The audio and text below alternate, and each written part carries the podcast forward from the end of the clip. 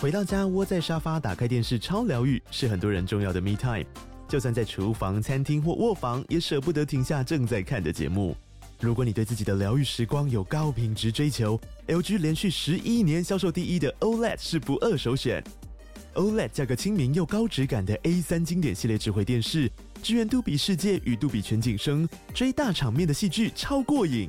现在 LG 推出限量优惠，购买五十五寸 OLED A 3电视，再带一台二十七寸的 Standby 蜜闺蜜机，只要六万多块。Standby 蜜闺蜜机内建 Netflix、Disney Plus 等影音平台，可以摆床边、餐桌，甚至顶楼露台，家中每处都可以成为你的专属娱乐空间。快到资讯栏了解活动详情，用最舒服的姿势把 LG 电视看起来。哎、贵州问你哦，哎你，有没有觉得台湾其实法律啊，它那个触角啊伸到的那个点越来越多？啊，法律本来就是这样啊，因为法律本来就是规范人类的生活啊。那但以前没有啊。以前没有东西，法律当然就不用管了、啊但是以前我觉得很多事情以前其实就存在，但法律都没有管。游戏，嗯，哎，以前大家就觉得打游戏就是臭宅男，对哎，现在打游戏可能台变台湾之光。产业啊，哎，像之前吵得很凶的转蛋法嘛，对或者说游戏本身的著作啊，它的授权的机制啊等等之类的，其实现在越来越多人在讨论这个法律相关的问题。因为这些东西它是很新的议题，哎因为游戏好了，对著作权的原理，大部分的法律人都懂啊。对，可是你要把它套到游戏上面，哎，它就变很困难很呢、很困难呐、啊游戏里面，面有什么？譬如有城市码，哎啊又有音乐，哎又有图像，哎但那个图又还有不是 IP，又 IP，对而且这些 IP 这些图，它又不是我们平常看到这些平面的，对，它是动态的，是对3 D 的，会跑来跑去的，哎对，它是用一些程式去计算出来的。很酷啊。你看到的这些人物，到底要怎么去认定他的著作权？对，更麻烦的事情，对，就像你讲啊，如果产生法律争议的话，对怎么办？对啊，我讲真的啦，没有人教你不会啦。洛伊现在菜鸟律师嘛，哎，我想学习这方面的事情的话，因为看起来你也没有办这个相关的案件啊，你也教不了我啊，那怎么办？那就是去学啊，哎，那我要去哪里学？找外面有经验的前辈学啊。哎呦，法律白话运动今年就要开设娱乐产业法律实务工坊，范围要涵盖图文出版，范围要涵盖图文出版、音乐、影视、游戏、运动等领域。我跟你讲，讲师会给大家带来三天扎实的课程，内容包括侵权责任、著作权归属、剧本开发、制片募资、经济授权、音乐产业创作形态、亚洲游戏产业、运动员合约。我跟大家讲，三天九个律师，八百一十分钟的课程，让你满满的知识带回家。很多人在抱怨，我不是法律人，我听不懂，我在出版社工作，可是我不知道怎么做授权。嗯，我是图文创作者，常常觉得自己被骗签合约。对，今天这堂课这一系列的工作坊就是为你开的，相关的时间、地点、报名费用，会把相关链接放在节目资讯栏。有兴趣的话，赶快去报名。真的是自己的权益要自己掌握，没错不要再抱怨没有人告诉你该怎么办我，们现在不就来了吗？现在就来了。哎，赶快来报名！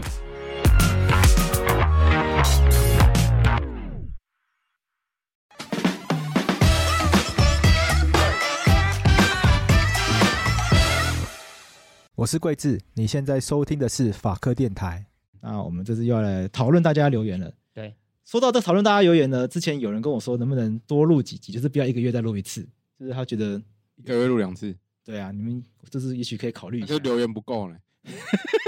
其实我觉得留言好像有越来越多的哦趋真的哦势，好像可以考虑一下，只是只是有点累了，有点想要有点想苟且，没有想要那么认真。啊，多录这个我们就正片录少一点啊，搞不好大家是比较喜欢听这个。因为这个就是我们回应观众的，其实收听率都很好。对，真的哦，对看大家就是不认真啊。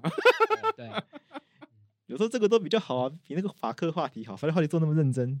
嗯绿色和平做那么认啊那真，我觉得也不能这样讲啦。对，就是法科话题是要拿奖的啦，对啊啊没有拿奖就自己摸摸，我也不知道摸哪里，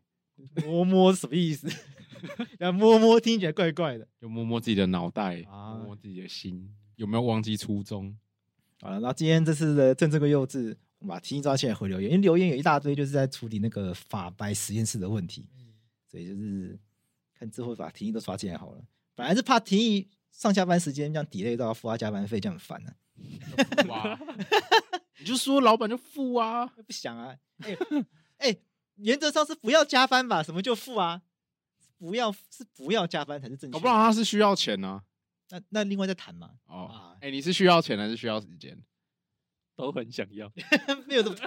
鱼与熊掌不可兼得。对，好啦，我们先来看今天，我们先来看这一次有抖内的听众。不然我这样跟大家、跟观众听到这边观众讲一下，就是如果你今天很想要抖内我们，我觉得有个更好的方式就是你直接订阅的那个法白订阅制。你现在在 First Story 上抖内我们可能是一次性的，你对订阅我们是持续性 的。而且在 First Story 上面，抖内还被 First Story 抽钱，虽然说没有抽很多啦 First Story 哦听到没？那，First Story 也是我们的好伙伴，但是对，订阅我们只是就是应该要讲，就是你今天订阅，你今天想给法白钱，理论上你应该是没有想要把钱给 First Story 吧？但是我们但是我们也鼓励大家支持 Podcast 产业的茁壮啊。对，当然所以你如果你突然继承一笔财产，你要一次性巨额，你就 donate for story，对，你就不用拆很多个账号去那个 donate 法白啊。那如果你一直想要给法白一些微薄的支持的话，每个月就订阅法白一四九一四九方案。对，好，好，接下来这一位米亚穆拉三三一，他赞助了五十块钱，可是问了一个很长的问题，这很明显 对不符合比例原我则们等。下考虑一下，因为他上他提供了三支影片，请求我们判断智慧财产权的问题。大家好，我是长期关注法白的粉丝，也是长期跳舞的听众。有一个法律相关疑惑，想请大家讨论。很多学生在下课前会录下所学内容，这是否会侵犯老师的智慧财产权呢？老师对于理录影是知情的，但对于上课内容的上传，老师有否决权吗？有学学生录下自己跳舞的影像，再上传至个人社交平台，是否需要得到老师的同意呢？原则上要同意，如如果我是学生，录下上课内容后上传到个人社交平台，是否会侵犯到老师的智慧财产权？还有肖像权。如果我是老师，我是否需要特别宣布今天的课程内容可以供学生录影，并上传至个人社交平台？要最好，如果我是舞蹈教室的营运方，我有向课教室签约的老师要求上传上课影片的权利吗？哎，看你们契约怎么写吧。对啊，合约可以约定、啊，可以约定啊。可如是果这边会有个问题，他听起来舞蹈教室的营运方，他只是租那个地就方，最就要看你们的营运模式是什么。对啊，对啊，如果你今天这个老师是你有点像是你的员工，员工。或是你的可能委任的，那可是我在猜他们那种舞蹈教室就是去租那个地方使用，所以这个我跟你讲，就是要回答这个 Mia Mura，就是嗯所以你看这些问题，其实要找一个法顾，嗯他的状况，我就我我我在我很认真讲，因为你的状况不太一定，嗯所以讲到底，我们最后回答的答案就是不一定嗯。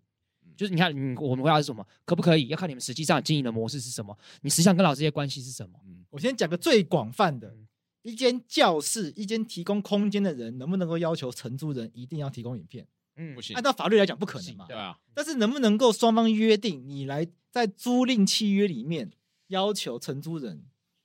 要要提供影片，就把它纳为租契赁约契的约一内部容。分，啊，如果当事人同意，就那对啊，虽然很奇怪，合不合？对但啊，是可以啊。法律可以啊虽然没有对啊规定承租人一定要提供影片，嗯，可是如果承租人自己答应的话，房客自己答应房东，我在这边拍的影片都要给你，也没有不行、那啊。法官也不能说不行啊。对啊，如果今天这个房东是瓜吉说，哎、你你在这边弄的影片，我都把你上传上传到上班不要看，好 啊，对啊，所以不答案是不一定的、啊，对啊，房东可能发现这边不是上班不要看，这边可能是 swag，更好看，所以才会做这个约定。嗯，如果是以下三种人的影片，想听听看大家的意见，所以这边有三段影片。 这个好了，我按我按下暂停，我们先看一下。跳我的婷你觉得如何？跳的好好看， 但勘验的结果是肯定好好看，啊让我想到那个前一阵子红发艾德不是被告吗？对啊，然后他们就告要抄袭嘛，要被告抄袭嘛，嗯所以他们要做一件事情嘛，就是要证明他没有抄袭。当庭，当庭红发艾德就弹给那个陪审团听，哎呦，陪审团赚翻了哦，正翻哎、 life 哎 Life，好哎爽对哎，啊，然后法官还有下一项裁定哎、他什么？现啊场的那个裁定欸嗯，说陪审团不可以起来跳舞，我 感我想说什么意思啊？ 啊，这荒谬了吧？ 要维持法庭的庄 严性， 然后我有朋友是红发艾德粉丝，他看到新闻说，干太爽了吧？爽了吧？我说想要免费听《红马艾德》，告 他，我就来唱给你听。找到方法了，哎，同理可证可以去告一下什么蔡依林那种，对，对啊，想要看蔡依林有没有那个，比如舞娘，舞娘舞娘是不是抄袭对？告他，告他，现场跳给你看。我要跟观众 讲，你 讲一需些要什有么一些，烂数的方你式，要有一些前提啦，嗯不要浪费司法资源，先被法官骂死，因为毕竟最好去看蔡依林舞娘最好的方法就是买她的演唱会门票。我以啊为是打开 YouTube 的频道，差不多啦，啊差不多。好了，我们刚才勘验完三个影片，对，然后 呃，他贴给我们的影片就是那种舞蹈教室都会上传一些大家练舞的照片。对对对，我我其实有时候会看啊，嗯，哎、我以前有一阵子也会我看，看别人怎么跳快乐崇拜，我觉得问题点大概这样子：假设这个舞都是老师自己想的，对然后教学生跳，对，嗯那老师自己想的舞，老师自己录，你又自己上传，那当然嗯，就因为跳舞会有舞码的问题。对啊哦，，先反正先跟大家讲，他这个影片分别是用舞蹈教师上传、老师上传跟学生上传。那现在贵子讲一个前提是我们假设这些舞都是老师教学生的，所以创作者是老师。那这三个状况会有什么然差后别？拍摄者也是老师的话，那那如果个老师著作自权己都是上在传老师身上嘛？老师自己上传，那当然没有问题。对对，啊只因为是老师会需要取得学生的同意啊，因为上传会有肖像的问题，那根本就不是著作权的问题啊对，。我们就只讨论自拍财产权。对，但如果学生上传的话，这些东西都是这样，如果都经过老师同意，那基本上没问题。那我们先假设没有，没有的话，绝对会有问题、嗯因为你光那个舞码，它本身就是有一个著作的权利，但但这然后上传的部分也会有权利。啊但是你今天它会不会成立合理使用，它也也必须要看整体状况来看嘛。他如果今天上其实传，刚刚那个三个影片我都觉得很难构成合理使用，因为嗯虽然我们没没有整段看完啊，对嗯可是看起来它就是都大概两三分钟，然后是整整段的音乐再加上那跳舞我那必边。坦白讲一件事情啊，如果摆在那边两三年，观看人数五十人好了，可是看的很难人说啊数它很少，跟合理使用没有关系啊。那看人数很少，成立的机会也不高啊，因为它等于是在这个经济上的这个损失其实是极低的。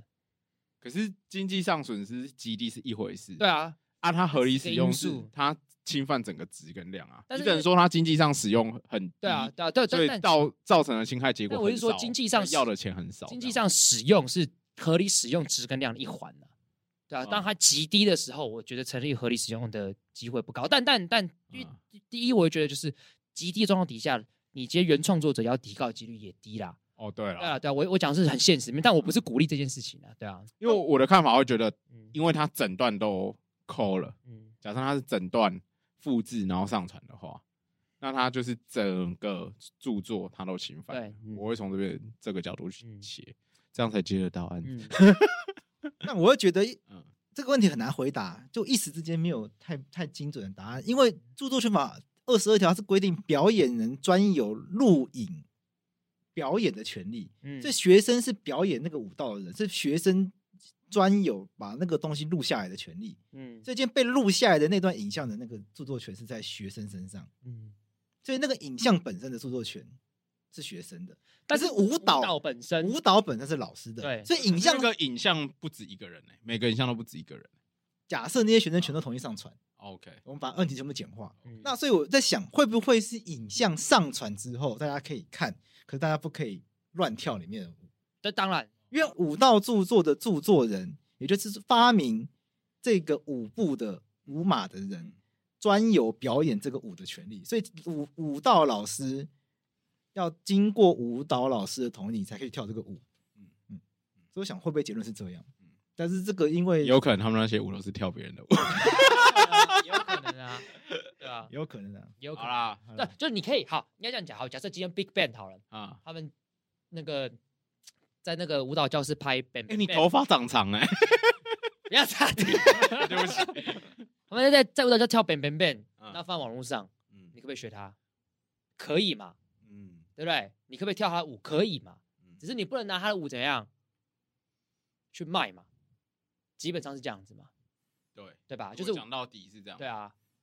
啊，如果我今天拿他的舞去表是演，因为演艺事业他们又有一种，就是他们其实就是会需要大家模仿，对，所所以以这他个们就是其实也不会高这。就是一套。那我们假设个状况，Bang Bang Bang 今天跳，对不对？Big Bang 这样跳，就有人模仿他，就 Big Bang 那个收收看人数是五百万，模仿他人跳到三千万，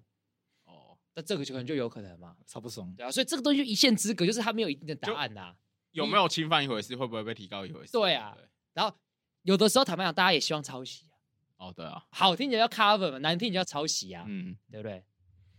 好哇，你讲 Ben Ben Ben 嗯，真的蛮有年纪的，干这个都几代的团了。 干哎，太阳最近复苏，所以我最近他们的影片都还会跳出来。干 Big Bang，不过你知道 Bang Bang Bang 那首歌应该是二零一五年的歌哎、我觉得好像不止哎，没没没没，我我真的很吗我很我体感很准，我是这方面专家。我们现在立刻查一他下们，是有一我哎、他们有一首歌好像叫什么彩来喽，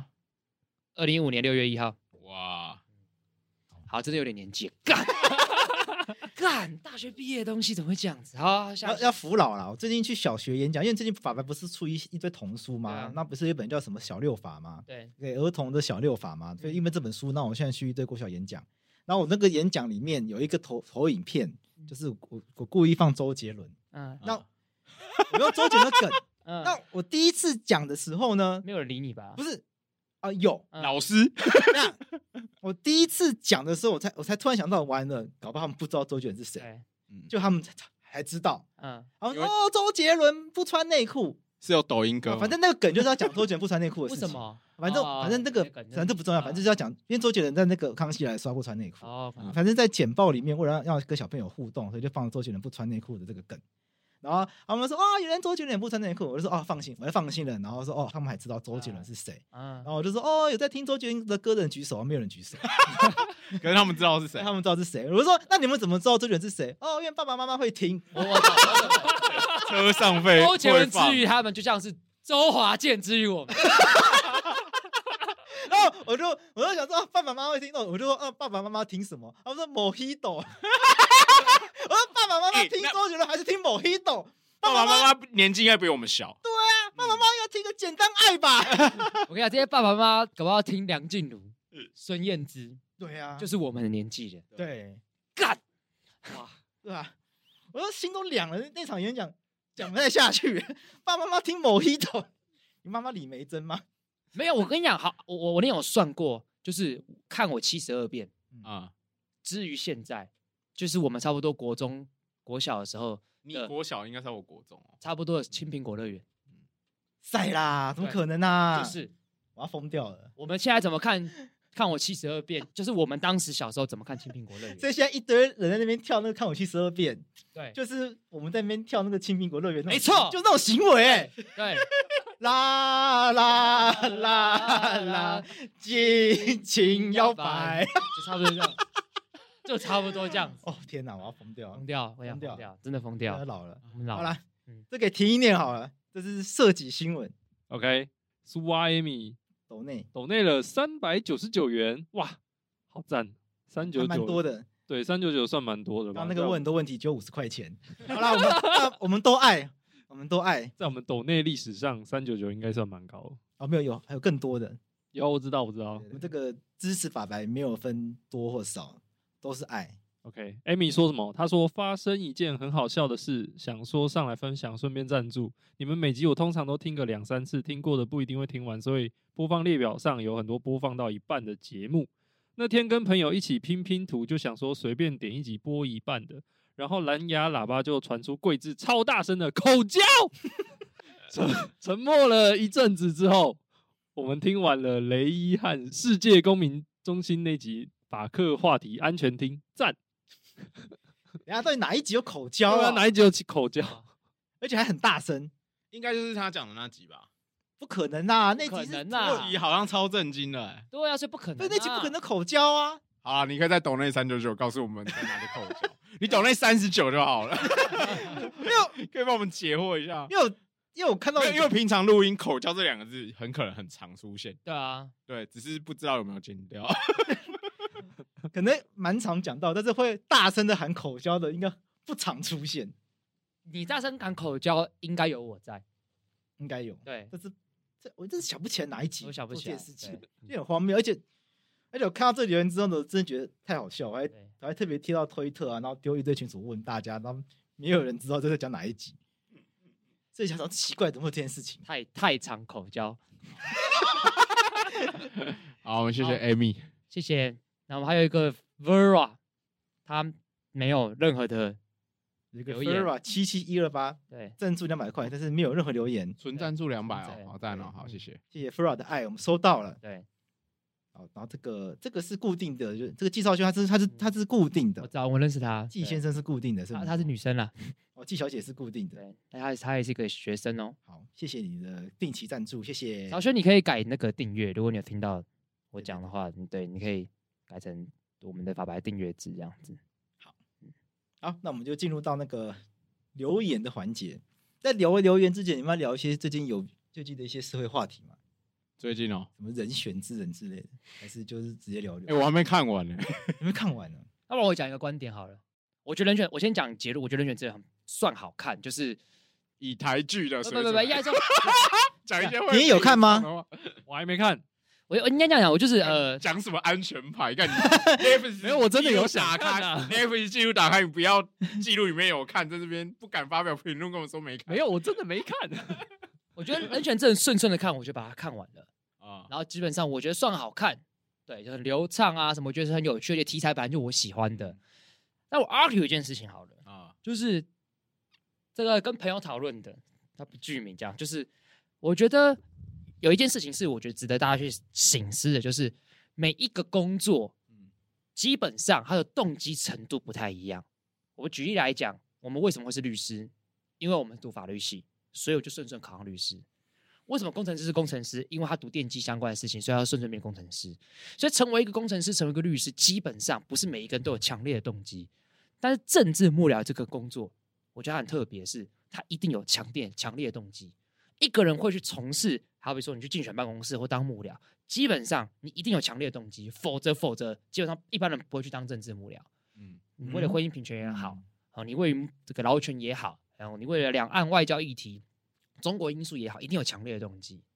所以我觉得这个东西在那个剧本里面呈现出来就稍微比较少一点点。好比说，我在看完之后，我就我比较好奇，就是那个嘉靖黄建伟那个角色，他为什么会成为文宣部的主任？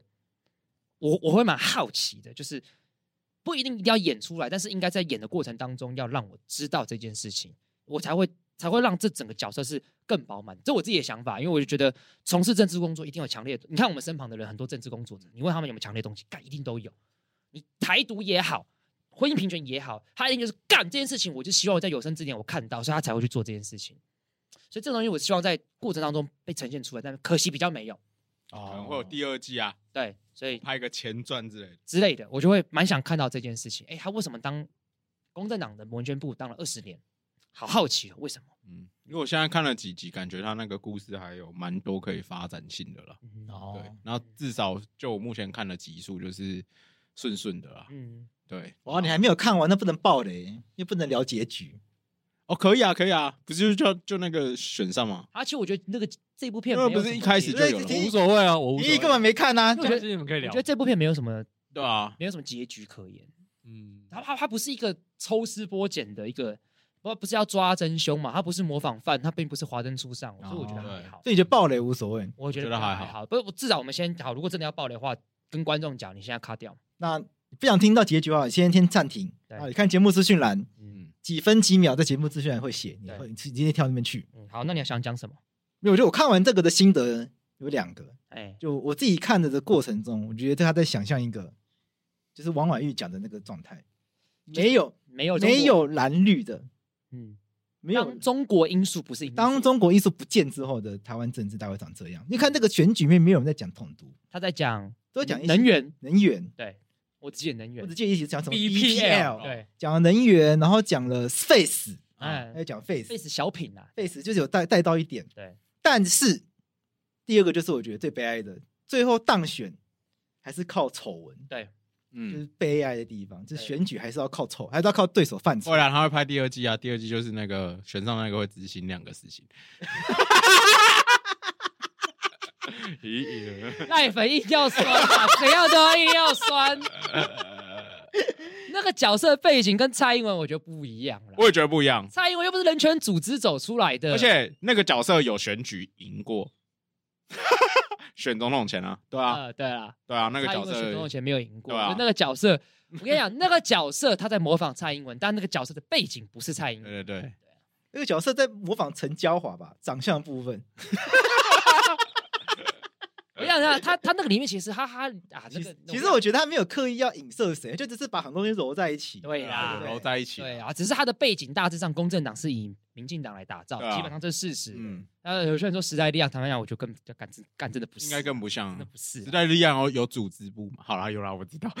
因为它里面有个不分区的画面叫世代能量，啊然后拿六趴，哦，那个才是时代力哦量。对啊，然后你说这个民和党是国民党，我我觉得也不是啦它，也是是颜色，哎，国民党怎么可能有女人可以选总统？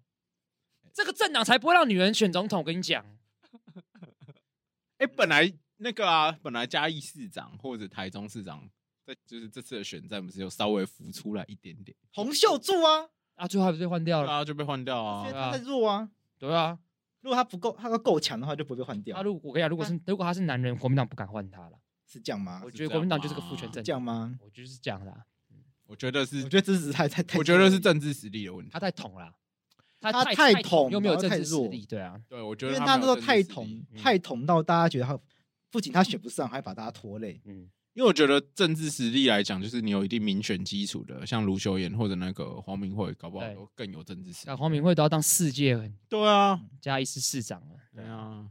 啊，我还是建议大家可以去看一下《人选之人》啊，我还是、我还是算是，如果要我讲话，我还是推的。嗯，而且最好笑的事情是我们《人选之人》的首映，呃，就是首映记者会，我们法爸有受邀嘛，嗯，然后我有去，然后当天进去的时候，他就是要针对他们角色投票，因为《人选之人》的背景是投票嘛，所以就要投票这样。嗯，嗯，那你们猜我投给谁？你哦，嗯，候选人有谁啊？王静，候选人有呃王静，然后谢盈萱、陈妍霏、黄建伟，啊，然后朴学亮，然后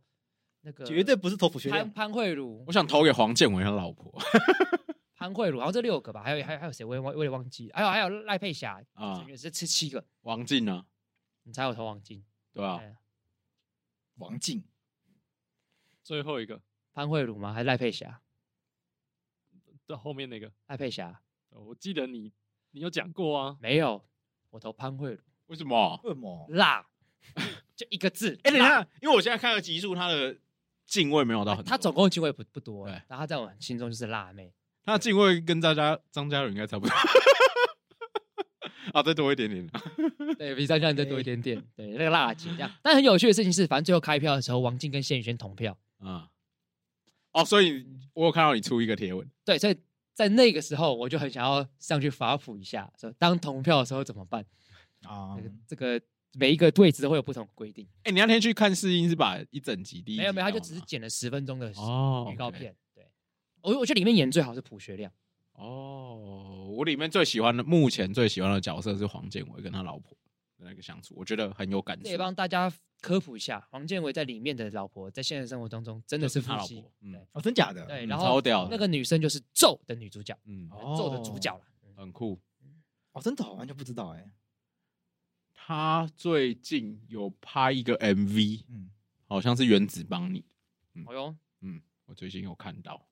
好，那人权这个话题我们就到这边。嗯其，实我朋友有整理一些跟法律有关的点给我哎，他说里面不是有个什么执行死刑来移转话题，他说这个是真人真事，真真是啊，五个对啊啊，他是马那英个九龙银血啊马英九时代那是执行哪一个案件？杜氏兄弟是不是？都是对啊，他是对啊讲杜氏对兄啊弟就那案一对不次对？啊，那就后太阳花时代的时候啊。我跟大家讲一下，就是那个是真的事件，那不是，因为它里面有一些人可能没有特别影射那，时候取样，但是取样有很多事件真是实真，的是有这件事情。我跟你讲，它里面譬如很说多人都是集合体譬，如说谢盈萱可能看起来像苗博雅好了，嗯但是我嗯我觉得不是不是，我觉得不是，但我觉得蛮像的，我觉得不是，不像我觉，得不像。我觉得蛮不像，不是说他的事情像，是觉得到后面觉得有点就是这个味道有点像揉一些角色在里面啊嘛不，像。我觉得不像。田野的时候，可能就是这边学那边学那边学那一点。你要讲女同志这个身份，那当然就是就是学她。但是她身为这个正二代，她又是学谁？然后她身为一个正二代，选议员，对啊选上一我是次后说来落选去当发言人，那这又学谁？这就是其实很揉多嘛人，就对啊揉很多人进来嘛，对啊，但一定但揉不可很多能，啊，你不可能从头到尾影对射啊苗博，因雅为嘛。好比说，选市议员当选之后一届之后，下一届落选回去当发言人，是联谁络方啊，嗯，对啊，就他就是他其实他可以柔和揉很很多多人进来啊对啊，那不然为什么要一个很像民进党的党，可是弄一个像时代力量的颜色？ 那么多人觉得像时代力量，一定是那个颜色造成的啊、干，大家有这很多人种就是看那这种个肤浅啊嘛，，它是绿色跟黄色，对不对？对啊，对啊，然后你看就说时代力量就加入民进党，就可以成为大家想象中的样 子。哎而且里面都在谈进步议题啊！你看里面全都在谈进步议题，里面而且看起来那么进步它，里面还写哎你们的理想政治就是我想象中的政治，戏已经帮你们演出来了。就里面有很多事情是真的啦。所以，比如说，就是发总统发生丑闻的时候，下午就执行死刑来移转焦点。对，台湾真的发生过类似的事情，就是杜氏兄弟嘛。哎、那年我印象超深刻的、欸，那时候我们好像是我应该是大学啊研究所的时候，然后那年好像执行完没多久就刚好律师训练，嗯，然后我记得就是受训人就是有一起嘘他，那个罗英雪嘛，对啊对对对对对，嗯，嗯，印象超深刻的，哦，不是我那一届了因，为网络上有个讨论就是说什么枪决五个人，然后不是就说哪有这种事会发生啊？就真的就发生了、马英九时代发生了、啊 那枪决两个嗯人，对蔡英文上任到现在枪决两个人， 对啊，第二季第二季要演嗯哦啊，编剧记得要写哦 哦，因为这里实在很像啊，好啦，看戏看戏，对真人的家人家法律剧我们在口播都说娱乐娱乐，对啦不要不要政治剧就这么认真嘛，对 啦，真的啦，太认真的啦，政治剧明天就当选总统了，哪怕林月珍 NGO 出来的，我才不相信可以选上总统呢。台湾社会那么血腥，对啊，不可能，嗯，我也对觉啊得不这可种能，事情不，可能这种美好的事情只有在戏里面才会发生啊。这个戏美好到没有习近平，对啊，对啊，对啊嗯，对不对？太美好了。好了，回留言。那我们这次就从生命自主权的留言来回，因为我们上次跟生命自主权的都没有处理，是因为上次提议没有来录音，所以我们这次就把提议抓进来，然后我们来一起来处理跟法白实验室生命自主权那一系列有关的留言一起来处理，这样子。那第一个是阿粉的留言，他说回复生命自主权那一集，我认为不论病人的病情遇到何种情况，医生都应该以病人的意愿为优先，因为身体的自主权是病人的，任何人都不能剥夺。先不论真正的益处要如何定义，经强行抢救而成为植助人 （VS 安宁医疗），医生应该是要处在一个咨询的位置，病人可以咨询，医生可以告知，这样处置的优点和缺点。但最后真正做决定的必须是病人，因为只有病人才能定义怎样的处置对他有益。就像由客户授权代管资金的金融经理人，未经允许，就算遇到一个超好的投资机会，也没有权利擅自替客户自行选择投资，因为这个掌管资金的真正权利是属于客户的。至于从身体自主权延伸出来的自行权，这个界限到底要到哪里才算正当医疗？这个自由法院来判决。 OK，讲的蛮有道理的、啊，其实蛮有道理的。不过我自己在研究这个那个生命自主权的那个系列的时候，就是我有注意到一就是一个概念啦，因为我会参考一些老师的一些写过的文章，然后他们提的一些见解嘛。那也不是每一个人都支持走到安乐死或协助自杀的这个制度，对。那其中有一个老师有提出一个概念是说，自主权这个东西当然是好的，我们大家都会希望每个人有自己可以自己决定的空间嘛。但是他有有时候他会怀疑说，在这个这个自主决定在没有充分的支持下，是不是把一个人丢到一个孤独的世界里面，自己承担所有风险？他觉得有这样的可能性。那什么意思呢？就是呃，既然你都要自己决定，什么事都要自己决定的话，其实你应该要自己面对你的命运嘛，你应该要自己为自己所做出的决定负责嘛。可是其实没有不一定有每每一个人都有义务帮助你啊。这是这个老师他讲孤独的地方，他会不会变成一个空虚的自主？他有可能，当没有人有义务帮你的时候，你就像一个人孤孤零零的在一个星球上，你要你要自己你要做什么都可以，但是到那个地步的时候，你会发现你的、你的、你的自主真真的只剩下自己。对，那这是他讲的。那他希望用另外一种自主来取代这样的一个自主，就是叫做关系中的自主，就每个人都可以自己决定自己的事情，没错。但是我们也处在一个关系里面，不管这个关系是你跟家人的关系也好，还是是你跟朋友的关系也好，或者是你是跟同事的关系、跟上司的关系等等的，我们我们无处不在跟别人的关系里面。那你这个自主权的概念，应该是被放在这这整个关系网络里面的。所以我在看到这个之后，我才会最后面得出来的结论是说，我自己可能会觉得应该要承认死亡权这个权利，哦但是它的进行必须在关系中的自主这样的一个概念下进行，所以它一定要有透过一个跟你的最重要的关系人，像家人这样的一个角色进行沟通，这样的一个程序很重要。为什么它重要？因为你要实践的是关系的自主，而不是而不是一种绝对的自主。好难哦，好玩哦，对啊，听不懂啦，没有啊，因为按照啊婷宜那样，就是干我自己要挂的时候，干我嘎修龙爱来，他们他们他们，呃开一个家属会议，这样有点像这样子，对不对？对呀、对呀、对呀、对呀瑞士如果我现在的这样啊我的病况已经不允许了，就是我已经马塞马塞的状况了。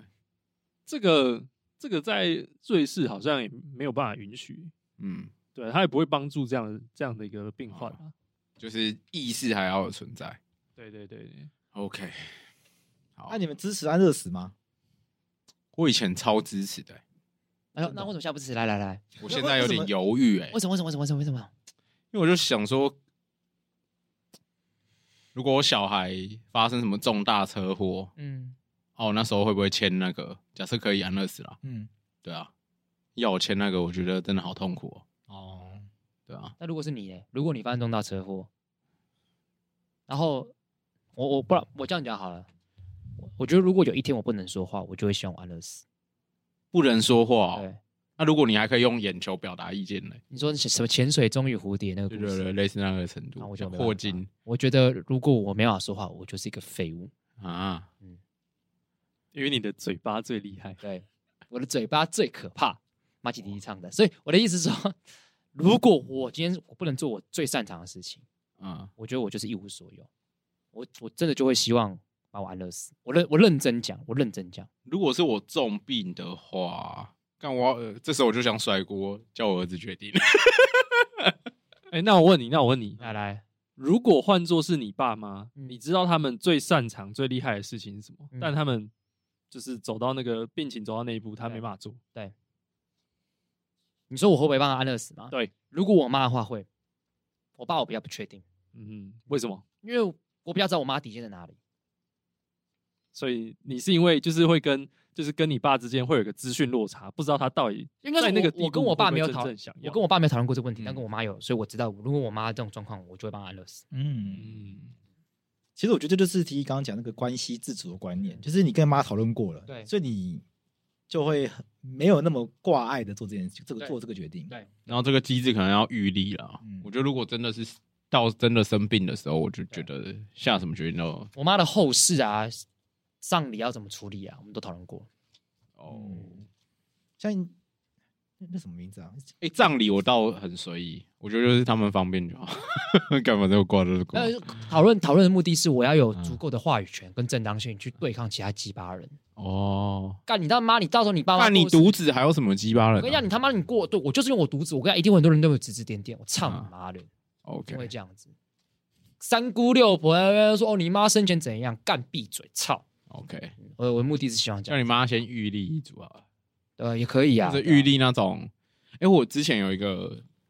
朋友，然后他是做那种生命产业的，嗯然后他就是有一本小册子，然后那本小册子上面就会写说，他不一定是写我的遗产要怎么放，他可能有一段他就是写说，比如说我我最亲爱的家人有谁，然后我想要对这个家人说什么话，什么什么的，然后我还有什么东西放在哪，啥小啥小的，不一定完全是遗嘱的状况，可是那个内容几乎可以等于字数遗嘱的格式，我觉得那个还蛮重要的。好了，我觉得都先都先生前讨论啦。嗯，我刚才在想那个之前来我们节目的，不是不是杨秋兴的呀。我我我真的觉得我的，我我我觉得我要我要去检查大脑，因为我觉得我对人名真的有障碍，就是会一直想错，不然就想不出来。嗯， OK，我真的不知道为什么为什么会这样啊。反正杨玉兴，杨玉兴之前来我们节目上就有分享过这个观念，就讲要，其实大家要有这个好好说告别的观念，就是人一定会离开，那离开之前，一切都是过程。那我们是不是可以先想好如何把在离开之前把自己的事情都跟别人安排好？那我们也可以先跟可能快要离开的家人、朋友想好如何跟他如如何送他走。啊、对啊，哦，最近看那个流氓的影片，看你有爆哭哎、为什么啊、流氓？这我流氓是在讲他的他好像应该那应该是他公公吧，就是嗯他、应该公公对对对对对，我是看我就看他不用，我就感到好嗨，大家好，我是芒， 我觉得很可 爱。嗯所以这真的是很难、很困难的议题。然后再下一位是基丁，理想混蛋嘛， OK 希望是。 很喜欢这几集，希望法白作者系列分享。听完这集，我想请问一下，依目前的法律，想用另外一个角度切入讨论，有个疑问：法律前提是人不可以自我选择死亡时间，但假如是先发生非自我选择或自己无法控制时的意外，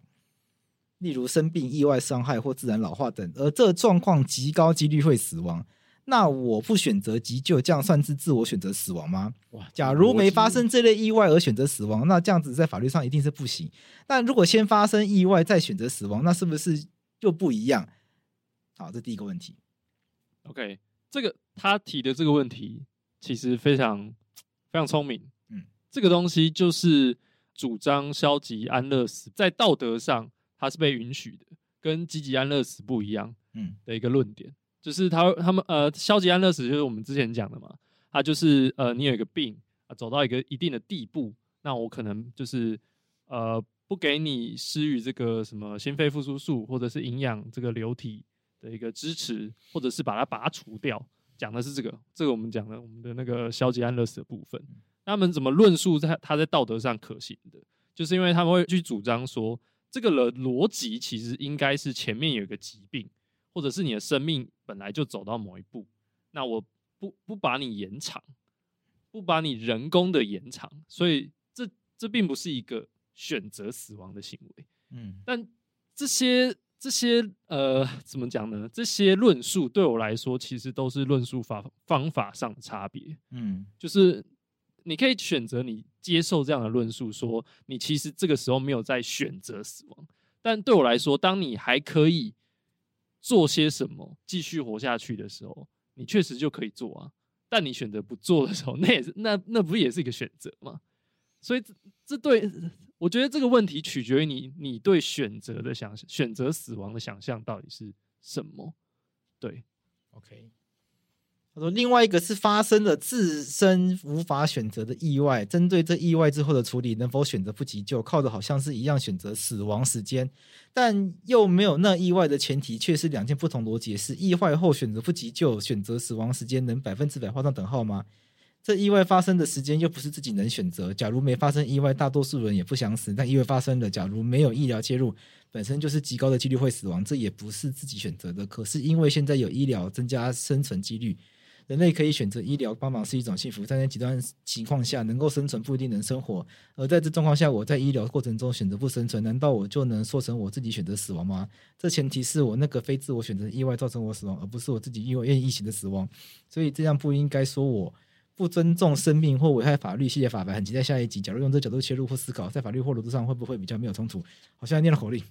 OK，好呃，复杂的呀！我自己念完，但其实我没有看懂，因为我觉得其其实他他其实他前后的问问题大概是就是延续的啦，是一致的问题啊，就是说前面先发生一个意外或疾病，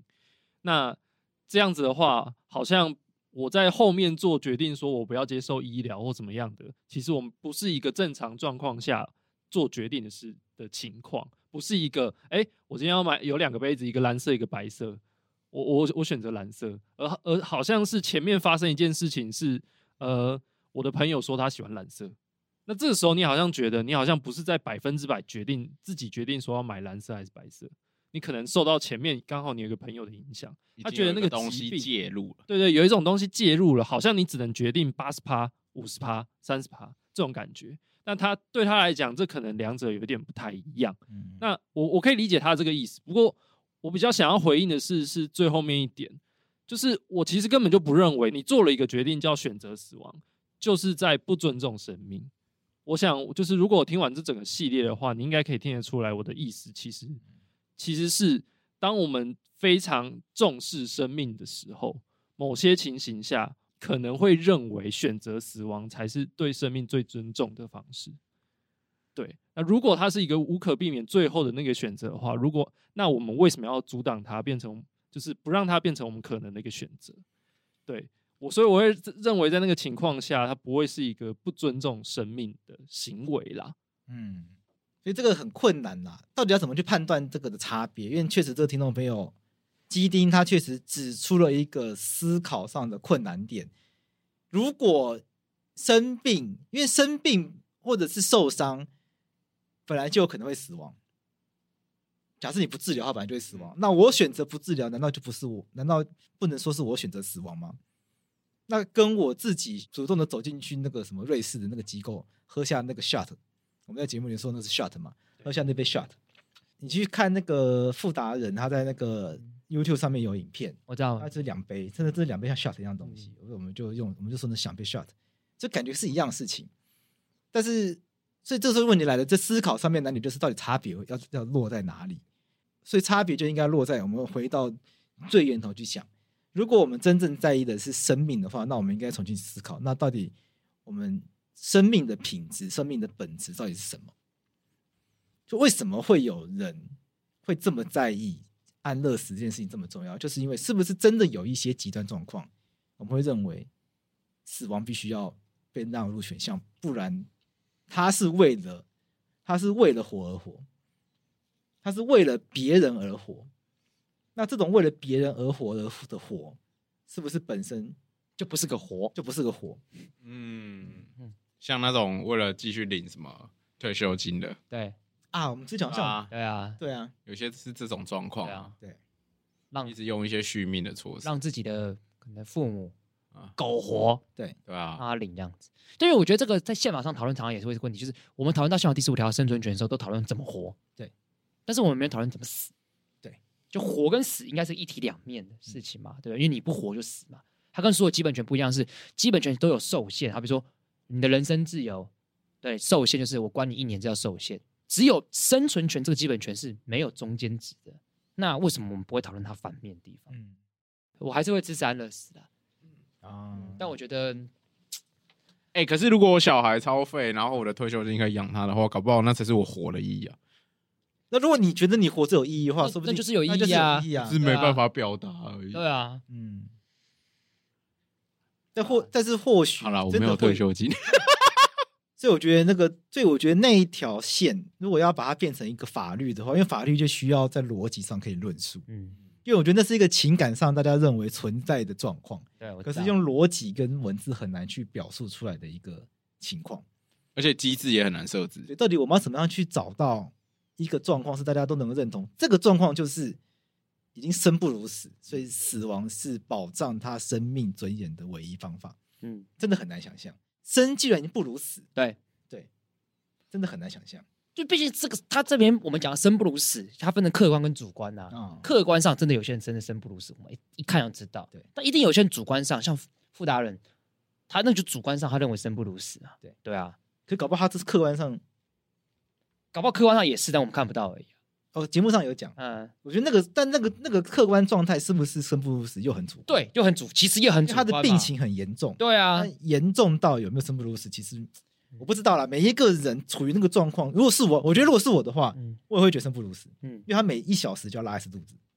对对。那公视最近有来讲这个议题，嗯嗯，然后其中有一个教授他是反对安乐死的，哦，对，然后我就可以看一下他的论述，我有点忘记他讲什么，但我只记得他讲的蛮有道理。但我现杨在教授，哎，应该就是对你刚刚讲那个论述，就是我刚刚讲说关系中自主的那个教授，嗯嗯他觉得安乐死，他应该不是完全反对，大家不是完全反对啦，应他该只是不能贸然的推对动，对不对？这个这个是我觉得蛮特别的，因为他其实是，我记得他是说他自己是基督教还是天主教徒，所以我我觉得他在论述论述上会变成是他支持安乐死的论述，他都接受了，嗯最后一步他跨不出去。你说那个教授，对，我觉得很像。大家可以去上公视主题职业秀，他们有在讲这一集。那我我觉得公司那个整个系列很赞，嗯就是他站的地方，他除了讨论安乐死本身，他也去直面的去讨论自杀这件事。哦，你是说那一集很赞？我有讲整个系列，整个系列啊，整个系列啊，系列我觉得还好， 真的吗？哦 因为他们再也没有找我，啊因为，他那搞们不好蛮赞哦。因为他们一直找凯莉跟瓜吉，就再也没有找我了。还有我，还有我啊，你只你你去了一次啊，我主持两次啊，你组织两次对，啊，还有第三次，你还有第三次，对啊已经比我多了，我他们肯认我啦，我难过所以，他跟我讲说这个系列，我想说包含我主持的吗？可恶，哦再也不推， 再也不帮我分享， 生气。好，但是我觉得刚刚他那一集应该讲的就是蛮完整的。对，我觉得婷婷婷推荐那个大家可以去看那一集，然后顺便把桂枝主持的再看一下。好啦，开玩笑的，大家去看一下《公司主题之夜》，我觉得是很棒的节目，真嗯的真心推荐的，真心推荐的。好，来一个轻松的，请问节目提到悠有台通若野和路的 podcast 是哪一集？我们没有一起合录我吧们？没有合录是吧不是？在台通节目？台这个是在台台通没有通播的吧，没有，我们没有一起，没有一起，嗯，我们是分开的那。我什么时候讲到这个啊？我不知道哎、还是是你去上台通啊？应该是我去上台通，然后悠悠说大家可以去听我那一集，大家我觉得应应该该是是这样的状况。嘿，应该是这样。如果是这个的话，台有 Roy 上过一次台通，我上过一次，对然，后悠悠说 Roy 上台通，对但是不是悠悠加 Roy 一起上台我们通，没有一起，因为对悠悠也有上过台通，对，那大家可以去听。那好大吧，我家，们去敲一集这种啊，咦，听到没有？呃敲一想下想想一集，亲门踏户， 想一想一集啊， 那一集，不然叫李依晨来啊。就是李依晨来可以聊什么？想一下啊，便当法律问题我跟你讲他来的最大风险是什么，你知道吗是？什么？主持人变他，他一定会喧宾夺主啊，，他会聊嗯，好他真太强，啊。再回来，今天的主题还是主要都要回安乐死的。来，高大高吗？大妈针对这集提到，我们不能自行决定自己死亡，但如果安宁病房主任因为病人罕病复发，不想积极治疗，负担后期治疗可能产生的医疗纠纷，鼓励病患放弃治疗。病患为免父母及姐妹阻止，选择隐瞒只有病患妻子知情，待父母亲属知情已是一个月后，期间除了放弃治疗，饮食也趋于断食，不给营养，等于等死一般。之后一入安娜病房，不到一周就过世了。这样子的例子又该如何解释？听起来就是没有那个啊，没有通知所有家属。对啊，，只有他自己，只有他告诉妻子而已啊。嗯，我觉得这个留言有点真实。我觉得高大妈留言可能是真实案例呢，嗯不知道是不是高大妈本人遇到的状况，或者她身边的状况。嗯，但我想要跟他说，虽然我们不知道完整的情况，但是毕竟这是病患本人的选择，或许只能尊重，对不对？因为或许我们会觉得是主任，就是他说安宁病房主任，因为他这边有讲，他看起来他有一点认为是安宁病房主任，不想不想治疗有去鼓励病患放弃治疗，这看起来有点责怪医生的味道在，对不对？嗯，嗯，但反过来讲，是不是病患本人也愿意做这个决定？嗯我的看法是，病患本人会想要做这个决定啊，因为讲白了，台湾医院又不是又不是只有一间。嗯，如果他就是这间就是安宁，然后很消极，换干啊安你超想活的就换啊。如果病患本身是很积极的话，一定会换啊。而且他说，如果病患妻子知情，那妻子可能会做些什么事情？但我不知道，对啊实际状况我们都不知道啦，对啊只，是猜啊啦。猜的，呃，我会我我会觉是得觉这个我是觉得先不用去苛责病患，或者是责备病患，也不或者怎么样的。就是我只是想要，我只是想要提一个事情，就是我觉得如果病患做了这个决定，那不管他做这个决定的原因是医生鼓励他，或者是他担心可能让家人有很大的负担，或者是他有任何的考量。那既然病患本人做这个决定，我想可能身旁的人都还是要给予尊重，因为我想身体毕竟是病患本人的，或许我们身旁的人很难接受这样子的决定，但既然病患已经决定了，这可能这是我们唯一能够做的事情，就是去接受这件事情。我会觉得像这样的案例可以谈两件事啊。第一个是你提到说这个案例，我也不知道是不是真实发生的哈。那他说这个病房主任就是他其实本身不想积极治疗。那在这个案里面，如果是真的是这样子的话，那这其实是我们聊那个病人自主权的这个系列里面，我们强调很重要一件事，就为什么要自己决定？其实是因为当交给其他人决定的时候，你常常会没有办法判断他到底是为你好还是为他自己好。但是交给你自己决定的时候，就算你自己的决定是在为了别人的时候，那个为了别人的决定，可能也是为了自己好。这样的逻辑是可以听得懂的吗？对，有的时候你做为自己做这个决定，就单纯是对自己有益处；但有的时候你做一件决定，同时对别人有益处的时候，你可能其实同时也是为了自己好。就你自己想要做的决定是能够同时顾及到他人的，那就表示说，当你决定决定权握在你手上的时候，你几乎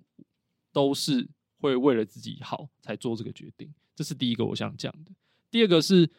我们这个系列，其实我有刻意的想要呃回避一个我觉得更棘手的问题，安乐死里面更棘手的问题。我觉得这件事情是是现在已经在发生的，但我自己没有找到一个很好的理由，是家属的地位到底是什么？家属的决定权跟知情权的地位到底是什么？家属为什么可以得到这个知情权跟决定终止、决定终止这个这个流体喂养？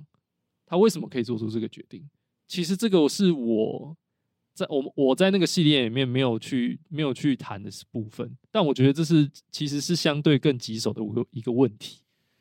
因为显显然在这个案例里面是病人自己做了决定，那家属他到底应不应该要知情？那决定的地位到底是什么？它的基础是什么？理由何在？你为什么可以知情？你为什么可以做决定？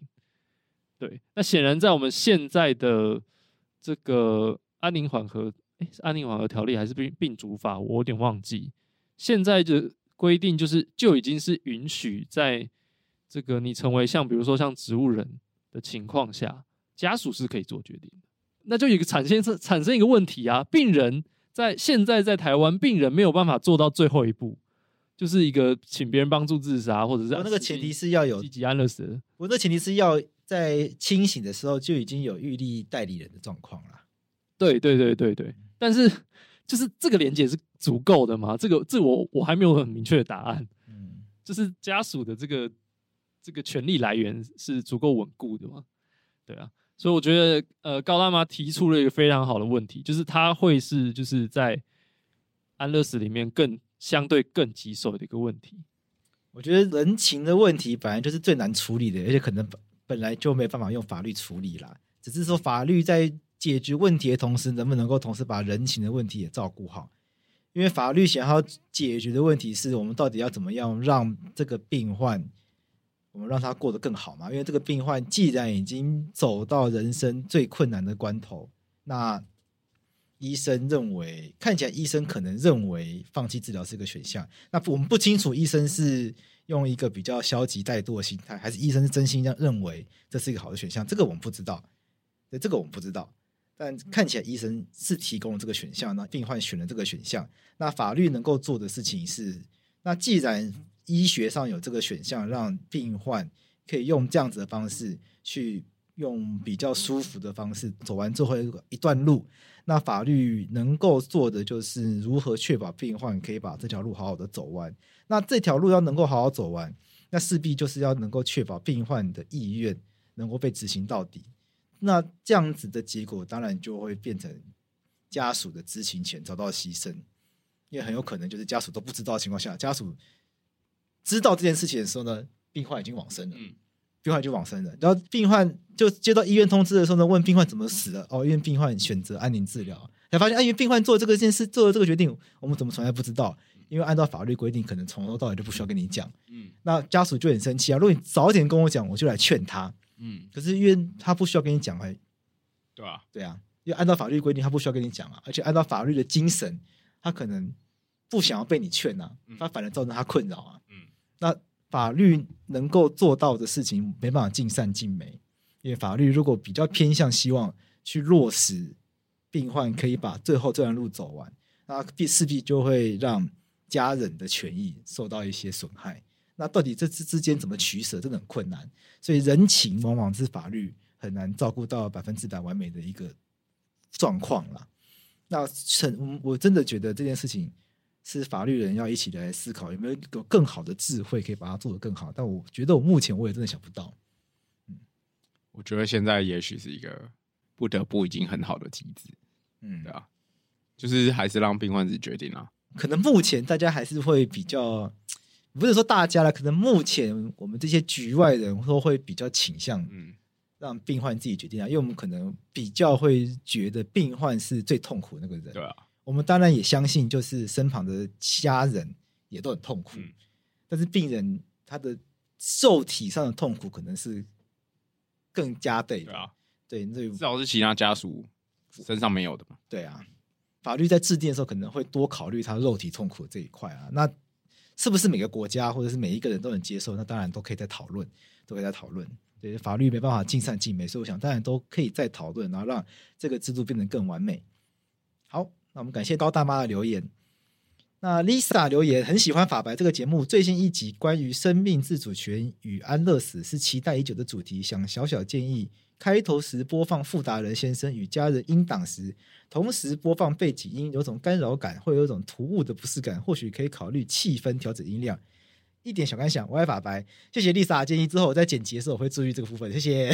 呃谢谢丽莎。下面一下位，面一位，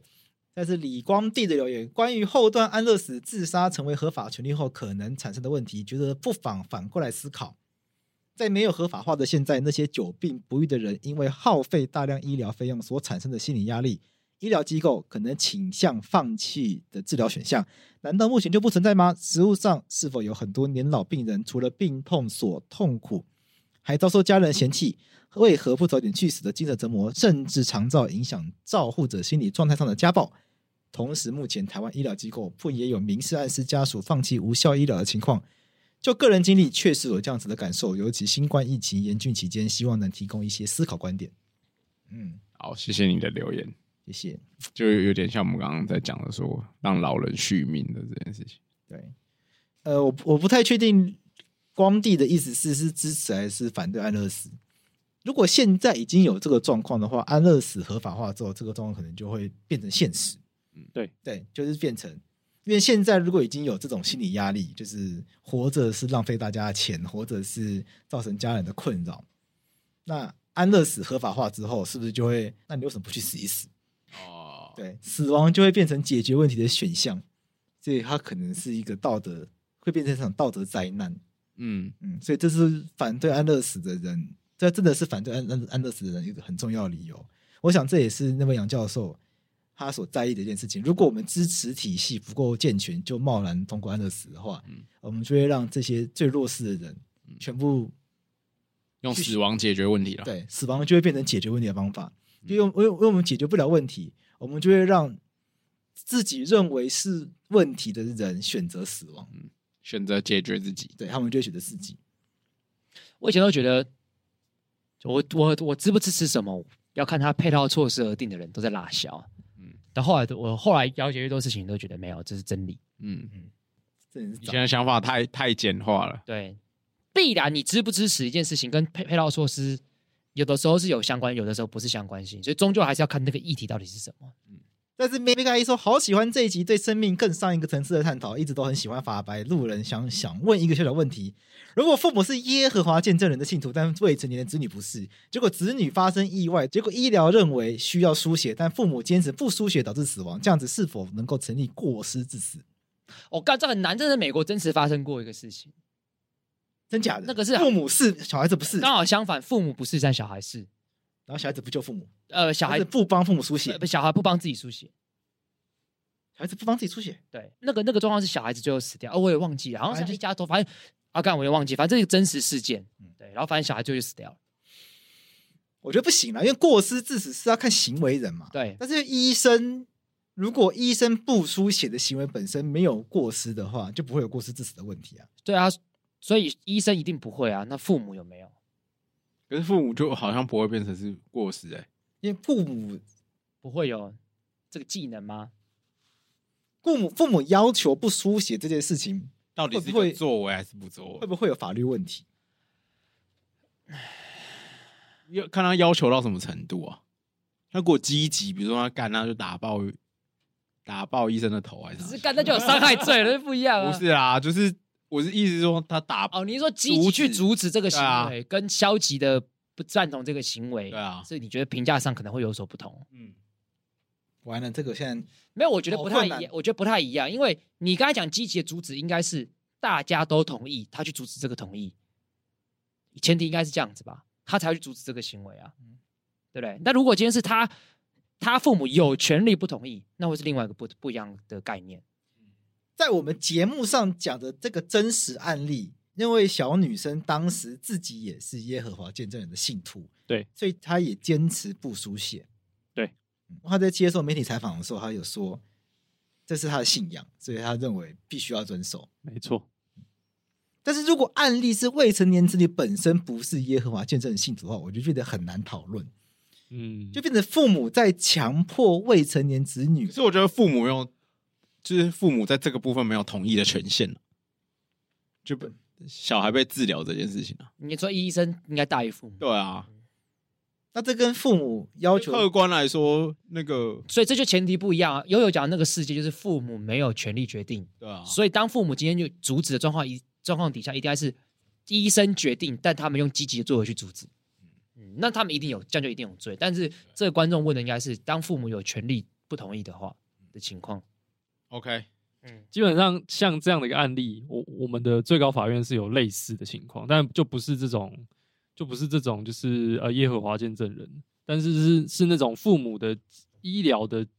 要求请求，嗯是那个院方医生方觉得不应该这么做不的，妥的，对不妥的。那最高法院是已经有下，就是已经有判决出出来过，是说这个时候应该要医由医生决定，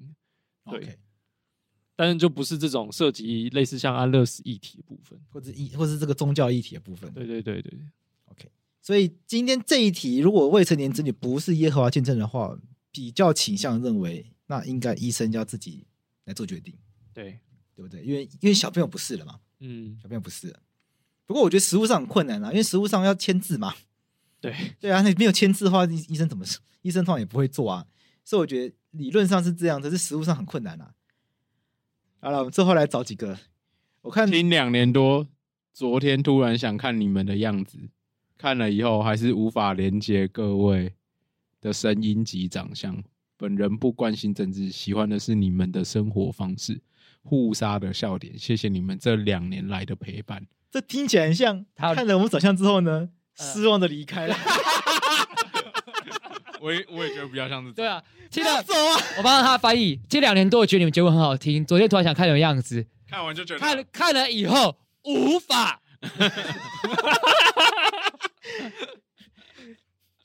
滑了两年软体，终于鼓起勇气约出来。感觉出来了，失望透顶， 恐龙结束。结束。哎，拜托不要这样子嘛，还是可以再听一下。看来是一个在意外表的听众。好了，我们最后讲这个，嗯我觉得这个可以澄清一下。只是想分享听桂智和洛伊激动讨论实力背景音，传来呜呜和怡然的笑声，觉得好有趣为。什么啊？没有，我那集那个时候呜呜跟他们走了吧？不在吧？在吧？他们一定不在，因为我们当当天录完婉玉，当天就录啊，所以他们那不是那天啊呐、对，所以这后面是谁的声音啊？迷之音，不知道哎、 听起来有点可 怕。好可怕、欸，对啊。对啊好，我们自己回去重重听我们一去下。听一下，说到底是谁的笑声对？啊，好啦，那我们今天的这一集就先回到这边，那我们就下次再见，拜拜。拜拜。拜拜。 No te preocupes, voy